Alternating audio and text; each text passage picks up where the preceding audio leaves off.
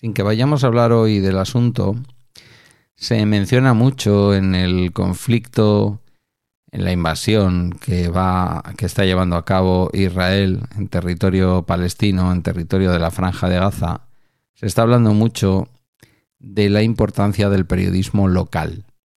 Y se está hablando mucho porque la Franja de Gaza, que siempre ha sido una cárcel a cielo abierto, como ya he explicado alguna vez y he mencionado también en algún episodio de Trending, eh, no, no dejan que entren periodistas internacionales a contar lo que está ocurriendo. Es decir, que no hay un sitio por donde entrar salvo que te metas en un jaleo con el Estado israelí con el que difícilmente un periodista va a querer problemas porque puede acabar pasando unos cuantos meses en la cárcel.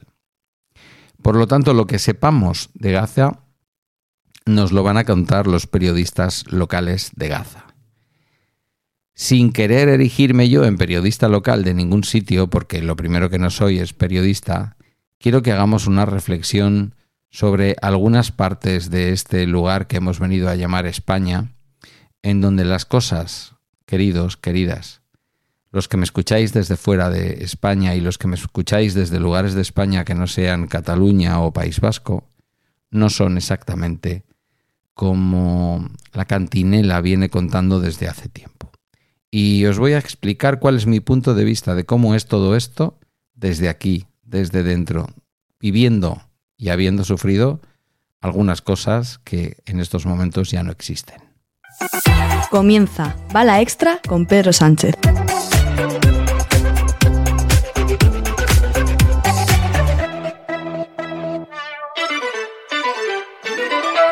Buenos días, es lunes 30 de octubre de 2023 y este es el capítulo 1076 de un podcast sobre mis cosas que en el fondo son las tuyas.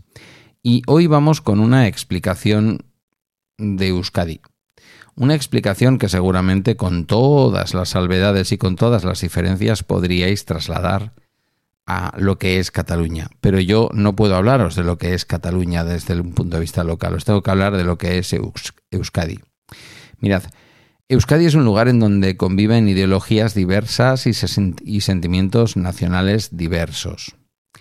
Hay una corriente, yo creo que todavía minoritaria, pero que posiblemente si el, el Estado, mm, lo que llamamos España, y todos sus centros de poder, eh, su poder político, su poder judicial, su poder mediático, em, lo, desean con verdadera fuerza, pues eh, conseguirán lo que se consideró también en Cataluña.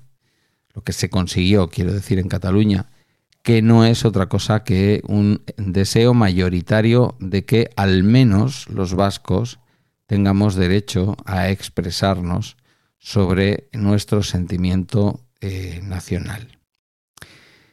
Mm, tanto en Euskadi como en Cataluña, la mayor parte de los ciudadanos, de una manera o de otra, estamos ya mezclados. La pureza étnica no existe, o existe en muy pocas familias, de muy pocas zonas, en donde la llegada importante de los años 50, de los años 60 o de los años 70 de personas de otras partes de España hicieron que algo, un sentimiento tan bonito como el amor, mezclara las sangres.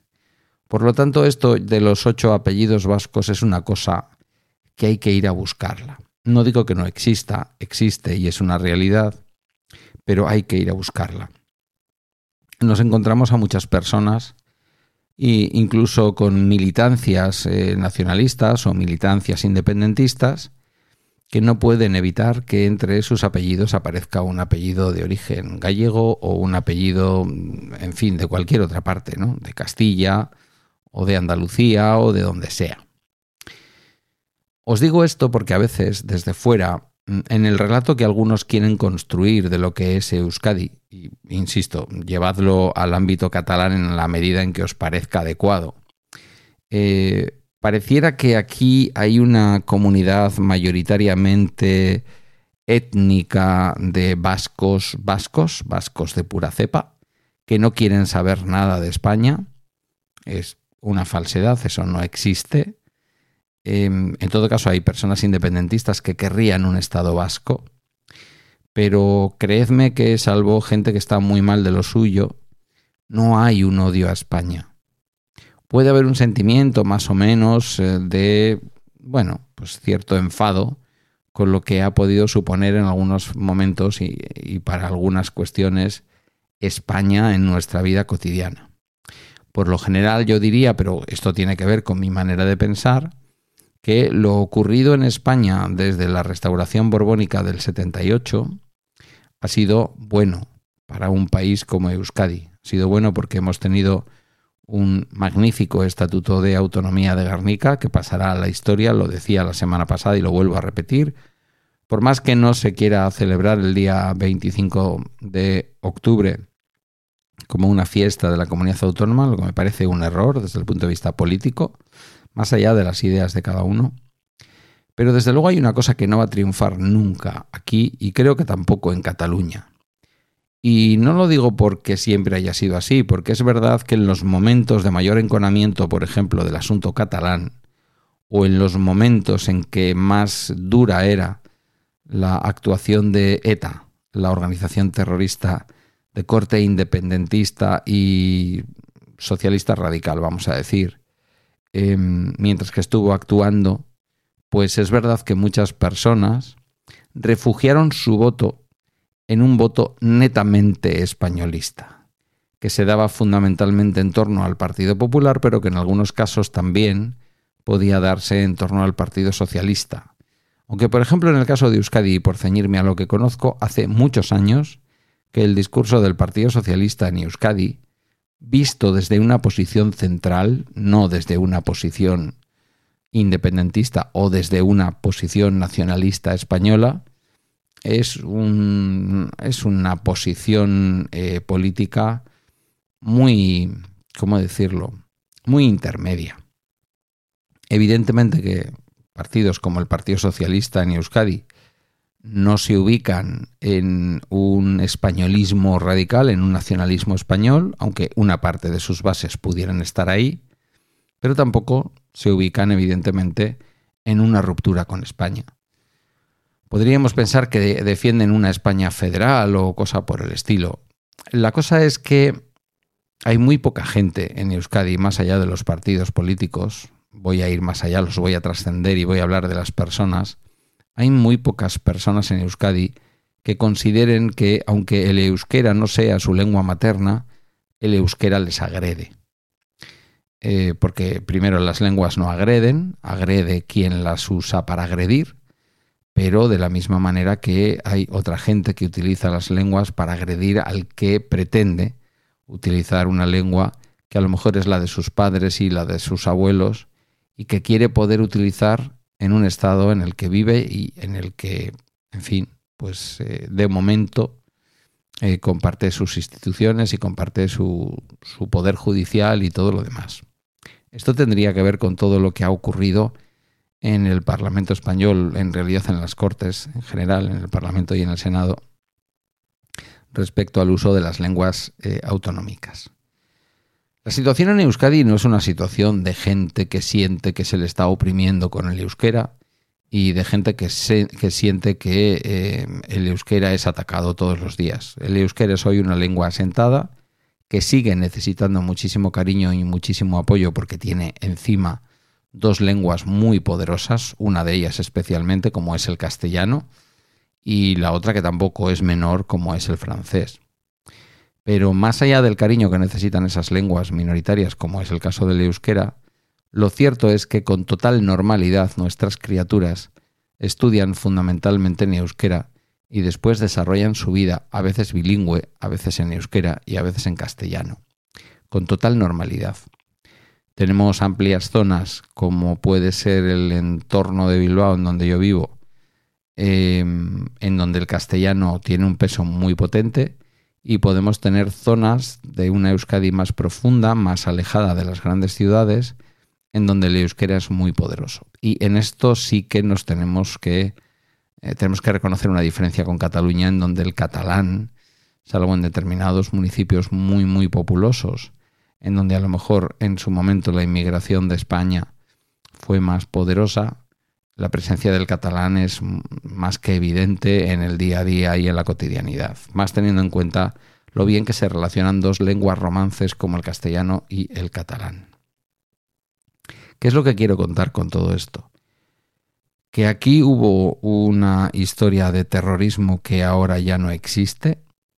Eso no significa que no se tenga que relatar el dolor de las víctimas.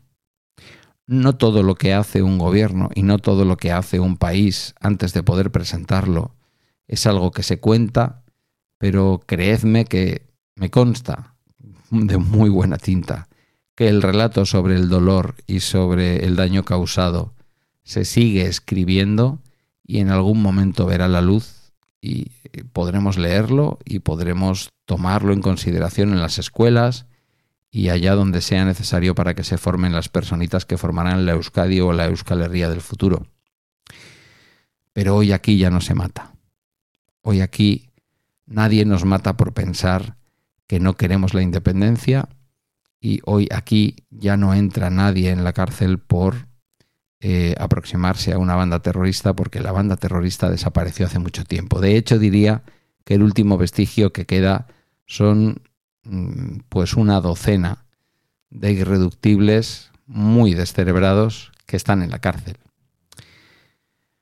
Dicho lo cual, mm, no es menos cierto, lo decía creo que Oscar Matute en una entrevista que le hicieron en un podcast, sigue habiendo un cierto sector de la juventud que es muy contrario y muy crítico, por ejemplo, a EH Bildu porque consideran que se han eh, aburguesado que van a dar su apoyo a un gobierno español cuando casi ni deberían de ir al Parlamento español.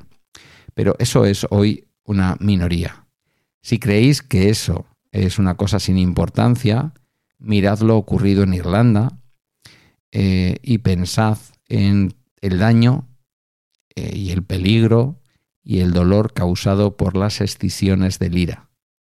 Aquí las cosas, por parte de la izquierda Berchale, eso que llamamos izquierda Berchale, es decir, el entorno político que defendía la acción o al menos comprendía la acción armada de ETA, la acción terrorista, ha conseguido algo que políticamente es muy complicado. Ha dado los pasos necesarios para participar de la política, ha dado los pasos necesarios para condenar el terrorismo y, eh, en fin, sentirse cercano y pedir perdón por el daño causado. Esto es algo que ha ocurrido en la legislatura anterior, lo que pasa es que no conviene contarlo. Pero la propia Merche Aizpurua, que a diferencia de Oscar Matute sí tiene un pasado en donde era más bien templada, tibia, cuando no jaleaba las acciones de ETA, hoy ya no lo hace. Y además reconoce que aquello fue un error y reconoce que es un dolor el que se causó irreparable. Todo eso ha pasado en la legislatura anterior. Esa es la Euskadi desde la que os hablo. Esa es la realidad de un ciudadano cotidiano que, que ha tenido una militancia política por la que fue perseguido, él y su familia, fundamentalmente su familia, porque ha estado muchos más años la madre de mi hijo con escolta que yo, y hoy esa realidad ha desaparecido, se ha diluido.